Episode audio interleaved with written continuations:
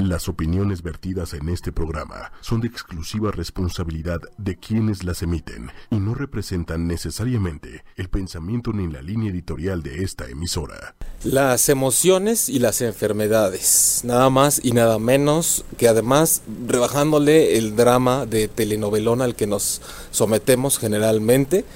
Hoy en Transpersonal, como cada miércoles a las 9 de la noche, a través de 8 y media y las redes sociales en vivo, Instagram, ahora Instagram, YouTube, Facebook, eh, el podcast del programa que además puedes encontrar en Spotify, iTunes y Tuning Radio, en vivo y en directo desde la Ciudad de México.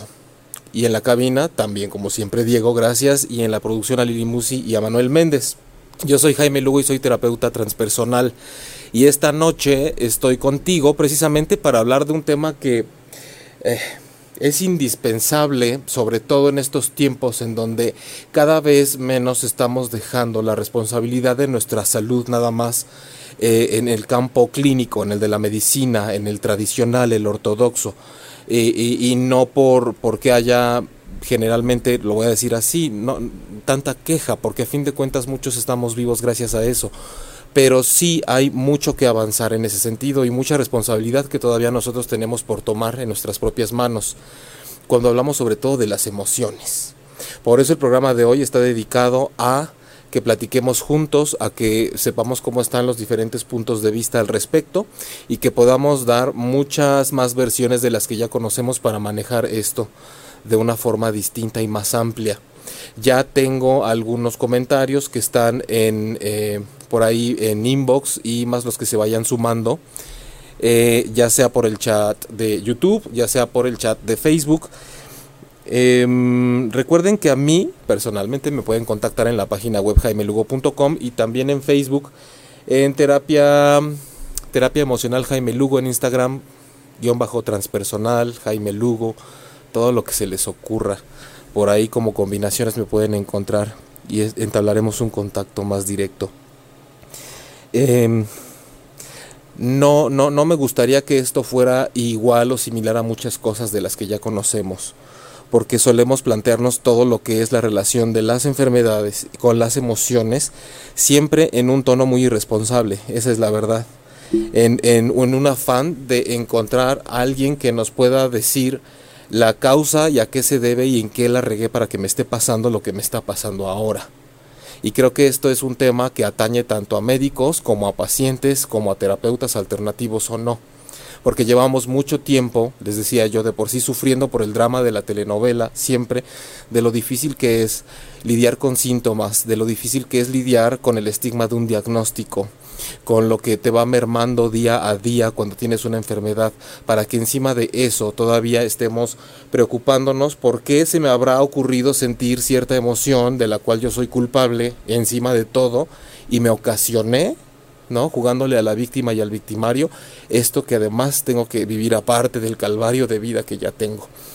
Em, me gustaría, como siempre, que les hago la invitación, que me digan desde dónde están presentes y si quieren compartir algo de su vida o no, pues bueno, ya está en sus manos.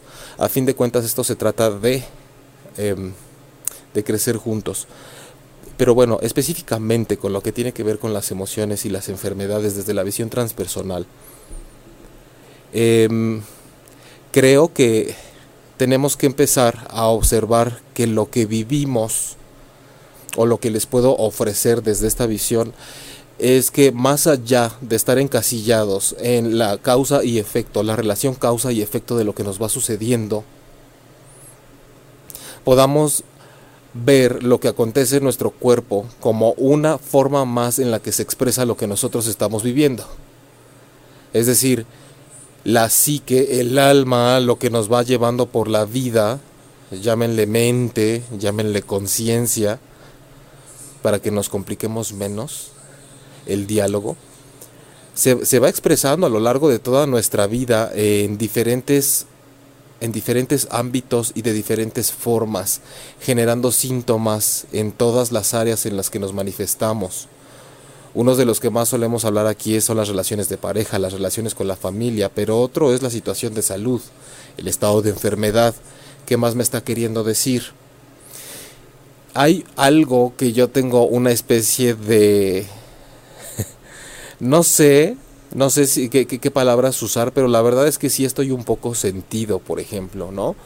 Con la parte de cómo se ha manejado eh, el tema de las emociones desde lo alternativo hasta lo ortodoxo, sobre todo con esta nueva moda que hay y que se ve mucho en redes sociales y en frases de crecimiento personal y de superación y de falsa espiritualidad y de superficialidad y de algo muy mundano, de siempre estarla achacando contra las emociones. Es como ese sinsentido que hay de estar diciendo siempre que al ego se le debe vencer, que al ego, se le debe destruir, que al ego se le debe hacer a un lado. Y la verdad es que lo tengo que decir así porque es muy estúpido decir, ¿no? Que, que, que, de pronto hay que hacer cosas a un lado y que hay que destruir ciertas cosas que forman parte de nuestra experiencia como seres humanos para estar bien estamos en un afán de ser muy espirituales y muy conectados con las emociones, actuando peor que un cirujano que tiene que sacarle una matriz y extirpársela a una señora cuando no era necesario. Estamos queriendo amputar y sacar como desollar a un pollo, nada más como para prevenir ciertas cosas y para que no vaya a ser que me enferme. Porque hay gente que luego, luego quiere, profesionales que luego, luego quieren amputar la medicina, así como terapeutas que luego, luego quieren decir cómo desaparezco es que te duele. Y como pacientes tenemos mucha responsabilidad, porque generalmente vamos buscando un terapeuta que nos diga qué tenemos, cuándo se nos va a quitar, cómo nos lo va a quitar el terapeuta y además si no va a doler mucho y va a ser fácil, porque si no cambio de terapeuta, porque no cumples con mis expectativas. Entonces, siempre en lo que tiene que ver con el manejo de las emociones, seguimos siendo tan irresponsables, pero tan irresponsables, porque todavía em, queremos que nos lo extirpen como si fuera un tumor. Queremos que no estén ahí. Estamos totalmente desconectados de la conciencia que nos brinda las emociones como lenguaje del alma para que podamos poner atención en cómo enriquecer mucho más nuestro tránsito de vida. Entonces, el manejo emocional es algo indispensable por aprender, por hacer conciencia al respecto.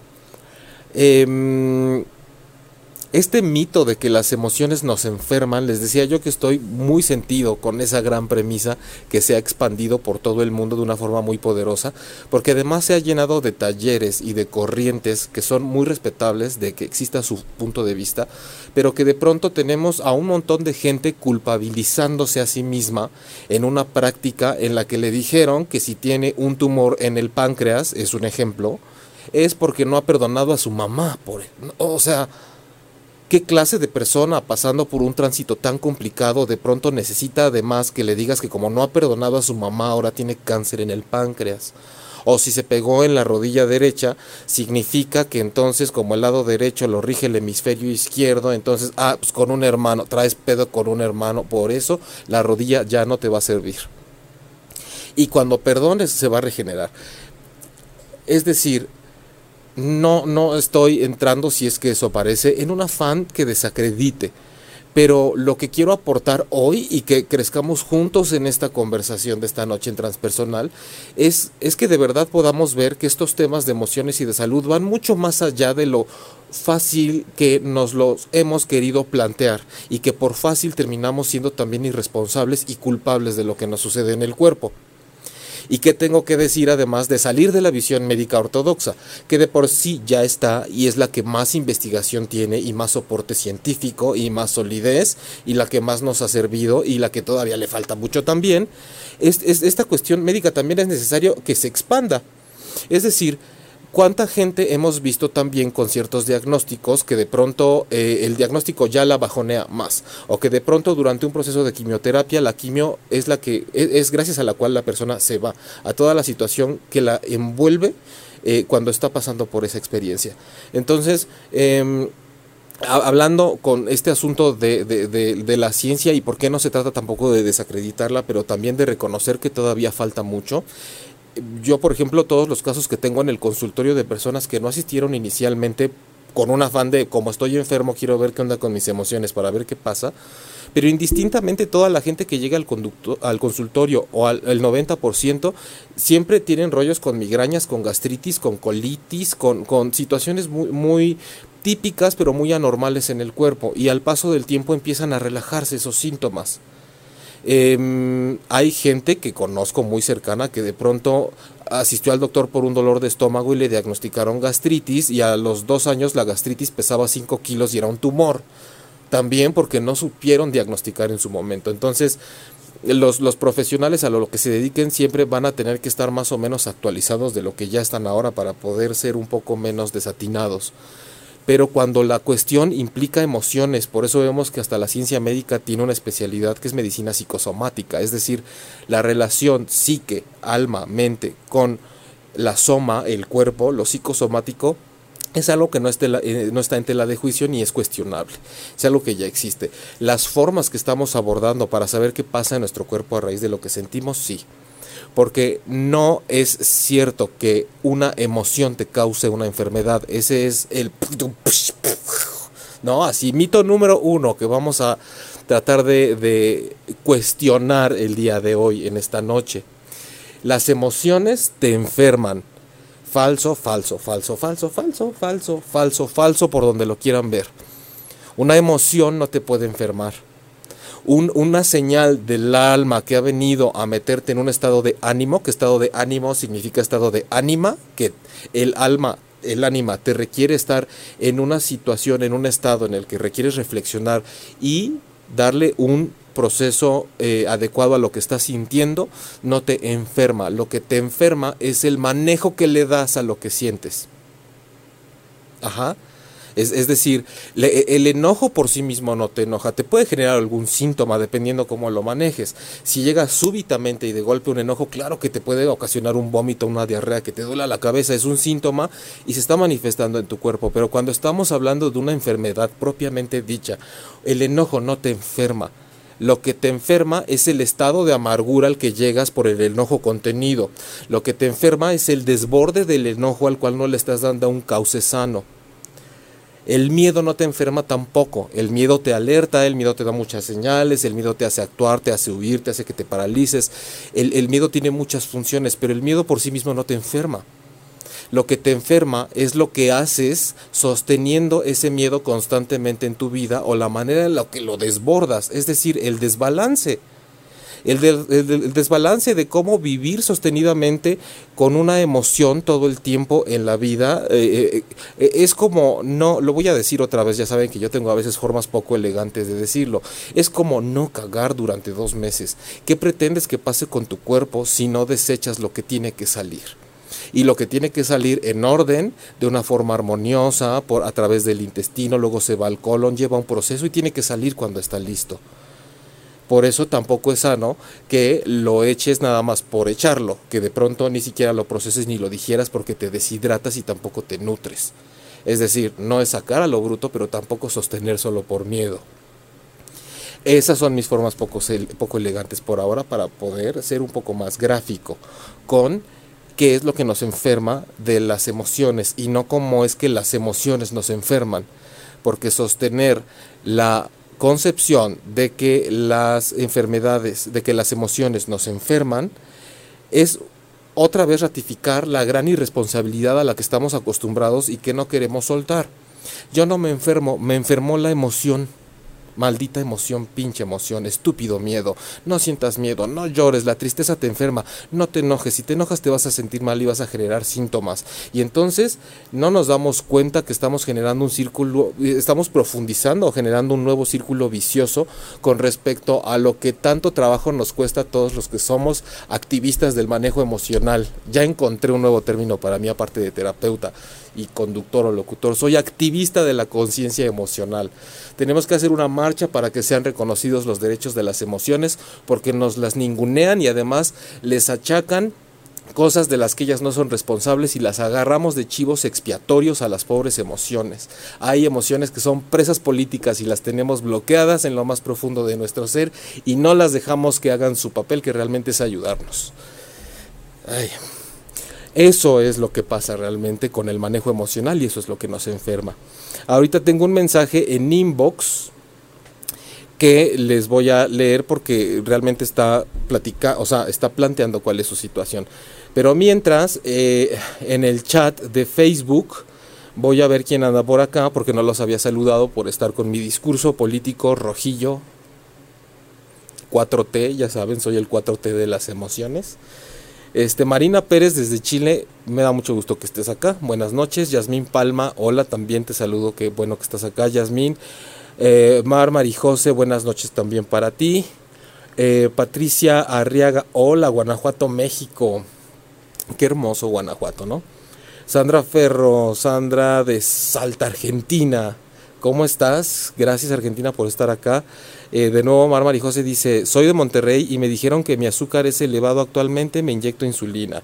Ahorita vamos a ver eso, porque acuérdate que queremos salir de lo que sea fácil, porque no es, la queremos fácil, de eso no tenemos la culpa, pues ¿quién no quiere las cosas fáciles? Eh, Patricia dice, necesitas trabajar el amor propio, falta la dulzura en tu vida. Bueno, Patricia ya le contestó a Mar Marijose. Gracias, Patricia. Este, creo que la solución a todas las enfermedades está dentro de nosotros. La falta de amor a uno mismo sin llegar al egocentrismo atrae muchísimas de ellas. Lo platicamos ahorita. Yo, Monmar, Rosalba López. Mira, Rosalba, te están dando un codazo para que vengas a ver el programa. Mónica Delgado, gracias por tus sinceras palabras. Estoy abierta a tus comentarios. Hay un exceso de mentiras en pseudoterapeutas que están estafando y desbalanceando mentes. Eres valiente por decirlo. Eres lleno de amor. Gracias. Lleno de amor y lleno de. De este. te iba a decir lleno de odio también. ¿Por qué no? Hay que ser luz y sombra. De pronto, ¿no? Hay que ecualizar. Ecualizar son altos y bajos. Mónica Delgado, dedito arriba de Morelia, excelente, dice Leticia Valdex, María Magdalena Silva Martínez, hola, soy de Uruapan, Michoacán, Rosa Isela Hernández, eh, gracias por el tema de la noche, súper, gracias a ti por estar acá, y Mónica Luna Lima, wow, qué temazo. Bueno, eh, de, de, pronto antes de pasar al tema que tengo por ahí pendiente en inbox, les quiero decir que cuando hablamos, no, no, no quiero que esto se convierta tampoco, bueno, esto va a trascender a donde tenga que trascender, independientemente de lo que yo quiera o no. Lo, lo, único que quiero dejar claro es que aquí no hoy no, no es la intención una vez más desacreditar a nadie, es creo que cuestionarnos todo y que si algo tiene de rico el enfoque transpersonal, que es junguiano, que es holístico, es que, que siempre tratamos de ver cómo puede participar todo en nuestra experiencia, no decir que una cosa no sirve, pero sí también tenemos la obligación y la responsabilidad de que eh, cu cuando decimos que cualquier enfermedad, por ejemplo, porque lo, lo, he escuchado mucho ahorita que además que lo leía, se puede curar con, con ese amor que uno tiene a sí mismo, pues la verdad es que tampoco creo que sea ni siquiera es correcto, porque además el cuerpo es un organismo vivo y está hecho para morir eventualmente y siempre tiene que morir a raíz de que algo le deje de funcionar. Entonces, más, yendo mucho más profundo de todo esto, creo que como experiencia orgánica que tenemos en esta vida, de carne y hueso, de piel, de fluidos y de sangre y de microorganismos, estamos hechos para sanar y enfermar constantemente y para atravesar diferentes circunstancias. Entonces, primero tenemos que deshacernos del mito de que podemos lograr la salud perfecta a través de las visualizaciones, porque el cuerpo definitivamente tiene que enfermar en algún momento sí creo que hay, hay, muchas, digo, hay que pensar en una mujer que tiene un embarazo psicológico que no es una enfermedad, pero sí es algo que le pasa al cuerpo por, por esa persona psíquicamente estar demasiado conectada con un tema. Claro que puede suceder, claro que está el efecto placebo, claro que está la sugestión. Entonces vamos también a abordar esto con sensatez cuando aquí una de las personas que comentaba que tenía problemas de azúcar y que la falta de dulzura en su vida, lo podemos abordar de tantas formas. Pienso que si tuviéramos aquí un médico diría, se trata de insulina y páncreas y punto, no le busquen más cosas. Pero también tenemos personas que a raíz de una impresión muy fuerte se les ha disparado la diabetes, pero se ha visto que ya más bien están predispuestas a la enfermedad. Lo que creo que es importante retomar es que sepamos que nuestra psique, psique, recuérdense, alma, en psicología psique, alma, al menos la transpersonal, la clínica, para la clínica el alma no existe, se pierde de mucho, ellos se lo pierden. Para lo transpersonal y para lo junguiano y para todos estos asuntos más profundos, la psique es alma, y entonces va marcando la pauta de cómo nos vamos expresando por la vida y todo aquello que resalte de la forma en que resalte en nuestras relaciones con el cuerpo, con las personas, con el dinero, con la salud, con el, el fracaso, con la naturaleza, es una expresión constante de nuestra psique y de, nuestra alma hacia afuera. Por eso cuando se presenta una enfermedad, un tema, un síntoma en el cuerpo, hay que pensar en ello como una manifestación más de un tema que traemos No que porque nos estamos enojando ya nos enfermamos, no que porque sentí tristeza ya me enfermé, no, porque eso además genera culpa. Y sí, como decían por ahí también, hay mucha gente que cobra y mucho además por decirte que si te dio un tic en la nalga izquierda es porque del lado derecho tu emoción, la mamá, no, pedos con tu mamá. Entonces me parece muy simplista. Desde luego que debe haber gente que con esa técnica, de una forma mucho más profunda, sí logra encontrar mucho de la raíz de lo que le está sucediendo y por qué. Pero debemos quitarnos el tormento, el drama y la telenovela de que las emociones son villanas y de que nosotros somos unas víctimas de las emociones. Porque entonces no estamos saliendo, como les decía, del círculo vicioso. Lo que tenemos que hacer cuando estamos pasando por un proceso eh, crítico de salud, y es una es una declaración que hago aquí, porque como muchos de ustedes he pasado, o sea, he estado semanas en hospitales. En alguna vez les dije, bueno, yo la retina izquierda prácticamente se me desintegró. Entonces, eh, prácticamente casi que lo que tendríamos que hacer es dejar de pensar en que queremos encontrar la causa de nuestra enfermedad, porque por ahí siempre vamos a salir perdiendo, solamente vamos a generar más síntomas. Justo por lo que está surgiendo un síntoma o una enfermedad es para que podamos hacer una reflexión muy profunda acerca de ese tema que tú y solo tú sabes, aunque no lo compartas y no lo reconozcas públicamente, que te está costando trabajo y ante el cual eres inflexible. Un tema del que a lo mejor ni siquiera en tu vida consciente te habías dado cuenta, pero que si te pones a reflexionar siempre vas a llegar a él, por eso es imposible hasta qué onda con lo que estoy soñando, espejearme con los demás, cuáles son mis proyecciones, cuáles son mis espejos con las demás personas, cómo es mi relación de pareja, qué me está fallando, porque cuando se expresa en el cuerpo es porque ya lleva muchas formas y muchos intentos de expresarse para que lo notemos. Y entonces, como no somos pendejos para que nos esté pasando algo en el cuerpo y no nos llame la atención o no nos duela, entonces ahí sí te fijas porque te fijas. Entonces, cuando queramos empezar a trabajar la parte emocional conectada con las enfermedades, tenemos que irnos directamente hacia lo que ya vemos y nos cueste trabajo reconocer acerca de qué me está costando trabajo, en dónde soy inflexible, en dónde soy implacable, cómo se supone que tendría que estar siendo ante otra circunstancia de mi vida y no fui así, más bien solo me enojé, solo me peleé, eh, más allá de también todos estos mitos de tienes que pedir perdón. El perdón en los asuntos emocionales, por más que se los digan así en el taller de Reiki o de arcángeles, que creo que, aunque todo eso yo creo que puede ser una realidad, creo que una vez más la forma eh, está en cómo se malmaneja por el mismo ser humano. Aunque vayan a su taller de New Age y les digan, que el perdón es importante. El perdón es un término que surge de una cuestión de justicia ilegal, o sea, y griega legal y de la ilegalidad también, porque el perdón es un indulto. Cuando nosotros nos colocamos en posición de perdonar a otra persona, es como si nos eleváramos en un pedestal y dijéramos, yo te voy a conceder el perdón, te voy a dejar ir, no, no, no te voy a castigar. No somos nadie para castigar a otra persona, por más que nos haya faltado. Eso se maneja de otra manera. Cuando andamos persiguiendo el perdón hacia un tema o hacia una persona, realmente la palabra está mal aplicada. Eh, no es algo que en lo que debiéramos perder el tiempo en ver a quién tenemos que perdonar, porque es una posición sumamente egoísta y soberbia. Y eso nos enferma más, porque nos hace sentir que tenemos un poder que no tenemos. Y que además, ah, no, perdón, sigo enfermo porque no he perdonado. Dices, no, es que tú no eres nadie aquí para perdonar es que podemos hablar de soltarte de cosas de las que te estás agarrando, podemos hablar de desamarrarte de nudos emocionales que te tienen bien apretado, podemos hablar de, de revisar la conexión con que, tengo con, incrustada con muchos temas, de, cómo me, pueden soltar esos temas a mí o yo soltarme de los temas.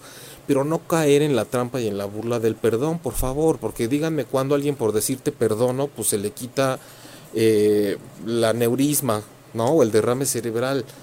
Eh, eh, va más allá. Lo que quiero decir es que la conexión entre las enfermedades y las emociones existe, es una relación pero dejemos de verla nada más como una, una, una causa que genera un efecto. Porque mira, ni el doctor lo hace, o sea, ni el médico. El médico busca síntomas y en una de esas, como pasó en una experiencia que yo tuve, que me dijeron, ¿sabes qué? Esto es muy complejo, esto es algo sistémico, se está manifestando en un ojo, pero viene de otra parte y está corriendo por toda tu sangre y está en el líquido cefalorraquídeo. Y no se trata de ponerte una lámpara en el ojo y ver qué intervención te hacemos, como son muchos de los males que tiene la gente en el cuerpo. No es nada más buscar dónde empezó para ver cómo se quita porque por andar con esas mañas y esas actitudes nos va como nos va en la vida, porque nada más andamos viendo dónde apretamos un botón y se desaparece lo que no nos gusta. No nos queremos relacionar con lo que nos está queriendo afectar para transformarnos. Y ya es momento de hacer conciencia de que lo que te transforma te afecta y te lastima de alguna forma. Sorry, ahora sí, como diría Nurka, I'm sorry for everybody, porque no se puede transformarse sin pasar por un proceso complicado se tiene que decir a veces así sin tanto apapacho porque em, cuando estamos en un proceso complicado emocional y de salud tiene que haber el apapacho, pero recuerden que el apapacho yo aquí me lo brinco porque yo aquí no estoy en terapia. Yo aquí estoy como, recuerden, activista defensor de los derechos de los presos políticos, eh, las emociones. Entonces el apapacho es en terapia. Aquí vamos alzando un poco más la voz en otro tono. Eh, por acá, excelente, dice Leticia, gracias. Hola desde Europa, Michoacán, saludos, María Magdalena Silva. Rosa Isela Hernández, hola Jaime, gracias por el tema. Ah, creo que me regresé a unos que ya había leído. Saluda Naira Ávila. Eh, Laura Almaraz, saludo. Sí me se me cae mucho el cabello, ¿cuál es tu punto de vista? ¿Es chiste? Neta, ¿me estás preguntando a mí? ¿Qué onda? ¿No me estás viendo qué? ¿Crees que yo soy un buen ejemplo para decirte qué está pasando porque se te cae el cabello?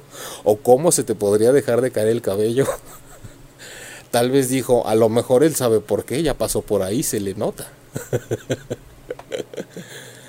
Mira, yo creo que también antes de empezar a, ver qué está pasando con uno en el cuerpo, tiene que empezar a buscar a, a especialistas médicos también, porque tú puedes estarle encontrando una causa emocional a lo que te sucede en, la, en la, cabecita, en tu cabellera y, no sé, estoy suponiendo, a lo mejor hasta hay un hongo que ya, a lo mejor es alopecia nerviosa. Hay, hay muchas cosas que además están relacionadas y tú, tú creo que debes saber cuál es el nivel, cómo traes tu sistema nervioso. Este, hay muchos motivos, entonces no, no queramos simplificarlo, pero más allá del chiste y esto y de que si el pelón y no sé qué, la verdad es que me gustaría que, tuvieras un punto de reflexión contigo misma también un poco más sensato. ¿Cómo andas de los nervios? ¿Cómo andas de estrés? Porque es muy común cuando está ligado a las emociones que, eh, insisto, no los nervios te tiran el pelo, pero sí cómo manejas tus nervios te hace que se sostenga un estado que no tenga otra salida más que ver que te empieza a tirar y de pronto es el pelo. Eh, qué interesante el tema, dice Gloria Bon Martins Paves. Vámonos. Eh, María Magdalena, ¿cómo puedo recuperar fibromialgia, por favor? Desde Europa, recuperar de la fibromialgia es un tema, la fibromialgia, es, es uno de los grandes enigmas médicos. Yo hasta la fecha, si alguien sabe, por favor, hágame la precisión. No he conocido un solo médico que pueda decir que hay una definición y una radiografía perfecta de lo que es la fibromialgia, como para decir en dónde surge, por qué, cómo se puede atacar, cómo se puede atacar. De pronto paran en neurólogos, de pronto es una cuestión que duele, que, que es del sistema nervioso, pero de las articulaciones, pero de los huesos, pero del desgaste. Eh, igual como lo digo algunas veces, ahorita tú que me preguntas esto, por favor, nada más no seas injusta y no me digas nada más tengo este diagnóstico y qué hago, porque estamos cayendo en lo mismo, no soy boticario, no es para que me digas tengo tos y yo te arme una pócima y te la dé. Eh, si nos conectamos con lo que he dicho a lo largo del programa, eh, tenemos que trabajar más ampliamente, salir de me pasa esto y entonces ¿qué hago? ¿Sí?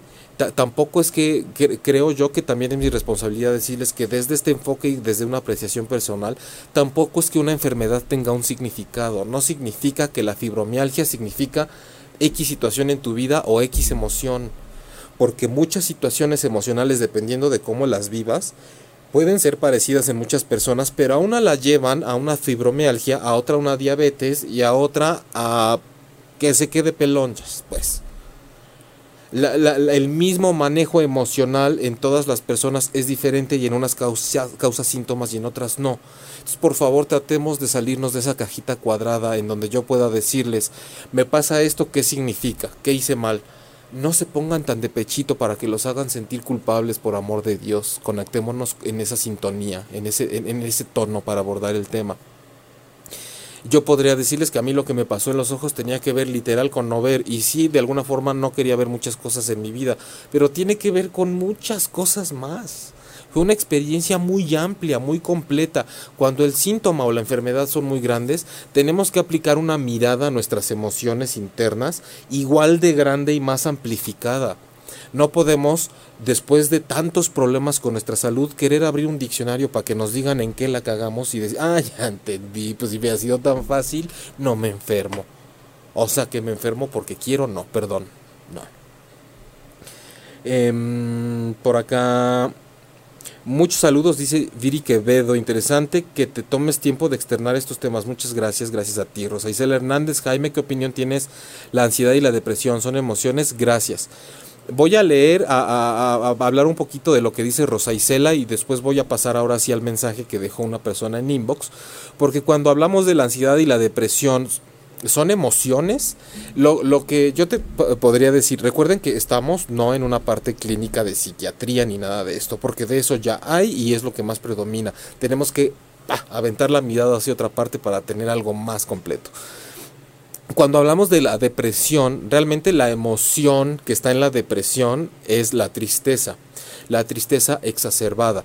La tristeza como una emoción no te enferma, pero si nosotros nos estacionamos, agarramos nuestro cochecito, nuestro cuerpo, y nos estacionamos en la tristeza, por un periodo más largo del que necesitábamos, porque la tristeza es necesaria. Cuando viene significa pausa, reflexión, concentra tus pocas energías en lo indispensable y además replanteate muchas cosas.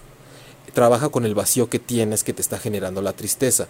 Si nosotros en la tristeza como el agua que es necesaria nos estancamos y nos metemos más de la cuenta, nos ahogamos y empezamos a tener ya más bien un trastorno que se conoce como depresión.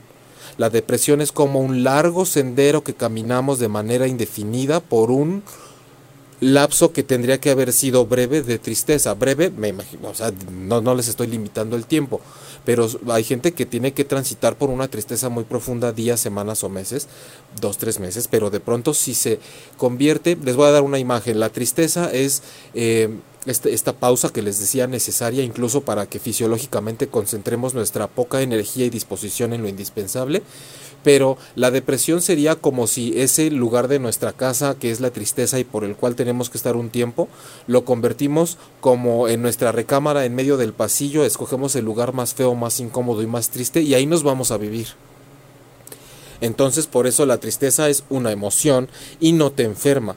Si te estacionas ahí, y te instalas en un periodo en lo profundo y en lo extenso del tiempo dentro de la tristeza, se va ocasionando, se va generando una depresión. Y tampoco es que la depresión solita te enferme. Si tú manejas tu depresión de una forma que de pronto eres funcional, parece que la capoteas y vas liberando cierta energía. Si te instalas en la depresión, lo que estás haciendo es dejar que eche raíces dentro de tu cuerpo y entonces vas a generar síntomas con la ansiedad. Lo que está detrás de la ansiedad es miedo. La ansiedad yo no le llamaría una emoción, la emoción es el miedo. Cuando el miedo, insisto, no te enferma, pero lo manejas de cierta forma que lo atesoras dentro de tu cuerpo porque no lo sueltas, empieza a causar una especie de convulsiones energéticas y emocionales que te acechan y te sorprenden cuando menos te lo imaginas y te lo esperas. Por eso es que a veces puedes estar en la fila del banco y te empieza a dar un ataque de ansiedad. Puedes estar en medio de una reunión y te empieza a dar un ataque de ansiedad. Y es la efervescencia que te has estado evitando todo el tiempo por un tema que ya tal vez ni siquiera alcanzas a ver de tanto que lo bloqueaste. Entonces no te enferma el miedo. El miedo por cómo lo manejas se puede convertir en estados de ansiedad, ansiedad que tampoco te enferma, sino te maneja cómo manejes la ansiedad. De pronto puedes recurrir a medicamentos y entonces tapas los ataques de ansiedad, tapas un poco la depresión, pero eh, la emoción como el alma es una eh, es algo que te espera y que te espera a pesar de que la tapes con, con, medicamentos y con muchas cosas. Medicamentos que a veces son necesarios es importante decirlo porque si no no te dejan vivir en paz. Pero el chiste de que te los tomes es que puedas emprender un trabajo con el alma con lo que te está pasando no nada más dejárselo a la pastilla porque si no vamos a lo mismo todo de todo tiene la culpa o, o no la culpa las emociones o la pastilla menos nosotros. No queremos hacernos responsables nunca eh, voy, a, voy a buscar esta, bueno, voy a pasarme un poquito a ver si hay algo que se pueda este, mencionar en el chat de YouTube, porque de pronto por ahí no nos escriben, pero sí, este, de pronto hay alguna pregunta o algún comentario. Este, sí, que precisamente ahí está Diana y dice saludos desde Sinaloa. Eh, pero me voy a este caso precisamente eh, en donde comenta acerca de la em, de la tiroides.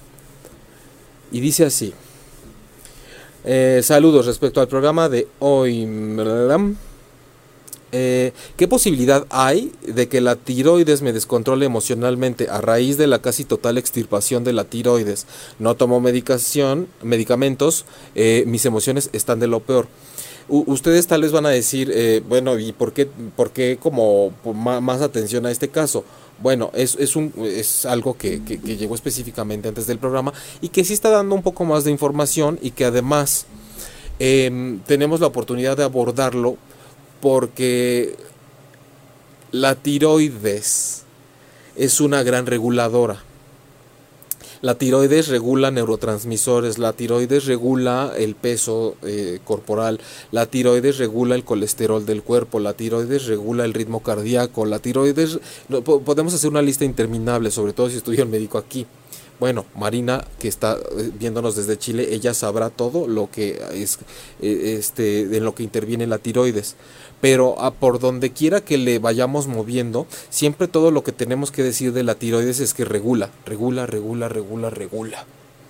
Entonces, eh, tú que te tomaste el tiempo y la confianza de preguntarme eso para el programa del día de hoy, lo que te digo es, si la tiroides es una gran reguladora en general de muchas funciones de todo nuestro cuerpo, porque también por lo de los neurotransmisores y demás, regula la energía del cuerpo, la energía vital, y por lo tanto afecta en qué tanto nos sentimos.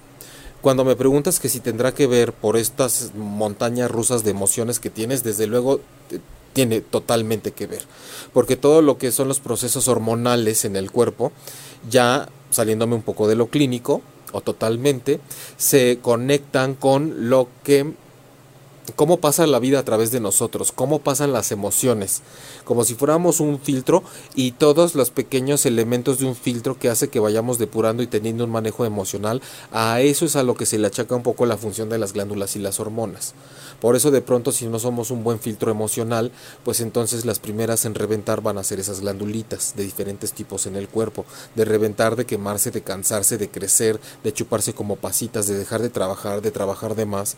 Entonces, yo, yo lo que te puedo aportar el día de hoy con respecto a las emociones y a las enfermedades y a esa tiroides que casi te extirparon completamente es hacer una revisión de tu camino de vida para saber en qué momento el tema de regulación en tu vida empezó a ser un problema o ha sido un problema. En qué temas de tu vida eh, la falta de regularidad de algo o, de regularizarse o de balancearse eh, hablemoslo en estos términos. Cuando nosotros necesitamos un regulador en la casa, un regulador de energía eléctrica, es para que pueda soportar los picos que salen de la normalidad, del flujo que se requiere para que un aparato no se dañe. Entonces la tiroides como una gran reguladora, si ya se te quemó, te la tuvieron que quitar porque creció, porque se chupó, porque no funcionaba, porque, se, porque tenía quistes, por lo que sea, pregúntate en eh, cuándo y por qué mi regulador tronó. Ese regulador que me hace abordar y manejar las emociones de una forma que yo pueda no colapsar por los picos emocionales de lo que yo estoy viviendo, en qué momento eso se expresó en mi gran regulador, que era la tiroides, teniendo que ser extirpado, porque ya me hacía más daño quedándose adentro que afuera. ¿En qué momento tuviste que donar tu tiroides para seguir adelante? Esa es la pregunta. Em, Alicia Pérez, muy interesante, muy claro, infinitas gracias a ti. Muy interesante, dice Marini Morales, Rosa Hernández. Muchas gracias, Javier, por tu respuesta. Gracias a ti. Eh, eh, eh, ahorita que les estaba diciendo, por ejemplo, hablando de cosas que uno pierde del cuerpo, de cosas que te tienen que extirpar, de cosas que te tienen que sacar, de cosas que dejan de funcionar. una cosa muy valiosa con la que me gustaría que nos fuéramos hoy, no porque estemos a punto de terminar, pero pues prácticamente nos queda una cuarta parte del programa, tiene que ver con cada vez que yo pierdo una función del cuerpo, cada vez que algo deja de funcionar como funcionaba antes, cada vez que yo tengo que pasar por la amputación de algo, porque no me sirva un ojo, porque ya me quitaron un riñón, porque ya no me sirve un pulmón, porque me tuvieron que quitar la tiroides, porque no genero suficiente insulina. Se fijan, todas las enfermedades van por, tengo menos de esto, hay menos de lo otro, ya no hay esto. O en su defecto, tengo un crecimiento de cierto tejido que hace que tenga algo más grande donde no debería estar. Hay una bola que es un tumor que no debería estar en mi cuerpo, algo que era chiquito ya creció, un lunar que estaba de un milímetro se hizo de tres, le salió volumen y, se, cambió de tamaño. Em, siempre hay que pensar que todo eso está teniendo un sentido. También tenemos por otra parte este tema apasionante que es el de la nueva medicina germánica y también el de la biodescodificación y bioneuroemoción y y todos los demás que entre ellos se hacen bolas por cómo se han demandado por haberse pirateado los nombres y los manuales y los libros y que todo, ¿no? Que, hasta en eso ya entró la soberbia y los, se los apoderó. Pero eh, en toda esta mirada que se trata de echar distinta a la cuestión de las enfermedades y las emociones, eh, cuando es una pérdida, porque tenemos menos función de algo, o un órgano menos, o una parte del cuerpo menos, o una glándula menos, o se disminuye una función, yo le sugiero que en vez de andar con el telenovelón del drama, que además se tiene que hacer al principio pero no quedarse ahí, lo empecemos a abordar como una donación que nosotros hicimos, como una ofrenda, esa es la palabra. Aprovechando que en México, para quienes son o nos conocen como cultura mexicana, hacemos mucho esto de la ofrenda en el Día de Muertos y es dar algo para alguien que ya no está. Pero es dar, es dar además sabiendo que nosotros no estamos recibiendo y algo que además no sabe, o sea, físicamente se va a quedar ahí, nadie lo va a aprovechar, porque se supone que los difuntos vienen y absorben el, el, o sea, no se comen las cosas físicamente. Entonces, cuando nosotros hacemos una ofrenda de algo que que tenemos que soltar porque si no no podemos salir adelante. Si a uno le tienen que sacar un riñón es porque si se queda adentro hace más daño. Si a una mujer le tienen que sacar la matriz dependiendo el enfoque médico con el que se esté tratando, pues es porque si no se va a invadir de cáncer. ¿No? La nueva medicina germánica diría que no se la saquen, que se invada de cáncer y que aguante y que va a ver cómo se sana sola. Muchos no se quieren aventar eso, ¿eh? Muchos igual no se quieren aventar la quimioterapia. Yo creo que es cuestión de estar informados y de no perder de vista nunca jamás que tenemos que ver nuestras propias emociones para saber cómo las hemos manejado. De pronto es muy fácil decir que como no he perdonado a alguien o porque me enojé mucho en una época de mi vida eso me enfermó. Pero pues insisto, ni el enojo ni el no perdón te enferma, te enferma el estado sostenido de que tú estás bien cuando sabes que no, de que es lo mejor que, tú, que pudiste haber hecho y sabes que no, de, que tendrías que haber sido más flexible emocionalmente y desbordar tu tristeza también y vivirla y decirle a la gente estoy triste, necesito ayuda, necesito apapacho, pero no lo hice porque ser triste es de débiles. Semejante pendejada, porque además ya por eso, entonces si te enfermas así enfermo pero listo, ¿no? Enfermo pero de una sola pieza. Pero no me vieron llorar. No me enojé porque me enfermo. Entonces todo contenido, ¿no? Lleno de quién sabe qué cosas adentro, pero buena onda. Pero cuatazo, pero mira, siempre con una sonrisa, pero bien enfermo, ¿no? Porque no mostró el enojo. No quiero que vean mi tristeza, no quiero que vean este o, mi miedo, porque si me ven vulnerable y entonces mejor me hago, me, hago el que puedo, me hago la que puedo, este, porque el miedo es para los tontos y entonces el miedo no te enferma, te enferma la forma en la que estás manejando con una creencia falsa esa emoción que se llama miedo, porque entonces sí después muy valiente y muy estoico, pero bien enfermo también y bien enferma. Todo por no relacionarnos bien con el manejo con nuestras emociones, no porque las emociones, insisto, sean villanas o verdugos y después resulta que nosotros somos un ahora víctimas de las emociones. Primero fui víctima de una pareja, fui víctima de mis papás, ahora soy víctima hasta del clima, porque ahora resulta que no me gusta ni que llueva y no me gusta cuando hace calor. Y si se juntan las dos en un día, peor, no me gusta nada. Y luego no me quiero enfermar. Eh, ¿Cómo ser consciente para equilibrarme y no permitir enfermedades? Dice Viviana Andrea Aldana. Eh, en el caso de perder un seno, dice Alicia Pérez, bueno, primero veamos a, Vivian. ¿Cómo ser consciente para equilibrarme y no permitir enfermedades? Vivian, recuerda y si no, échate el podcast del programa completo desde el principio. Busca transpersonal en la lista de ocho y media, en Spotify, en iTunes, en Tuning Radio o aquí mismo en YouTube o en Facebook. En cuanto termine puedes ver el live otra vez. Eh, perdón, pero no, no podemos no llegar a un grado de decir yo no permito enfermedades.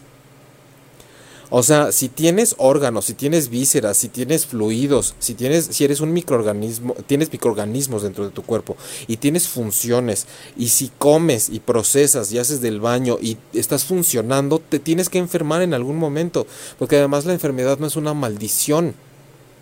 La enfermedad es un ajuste de todo el cuerpo. Claro que hay de ajustes. Hay gente que se queda en el ajuste y no la, no la volvemos a ver, ¿no? O sea, no, no, no pasa del ajuste, se queda ahí.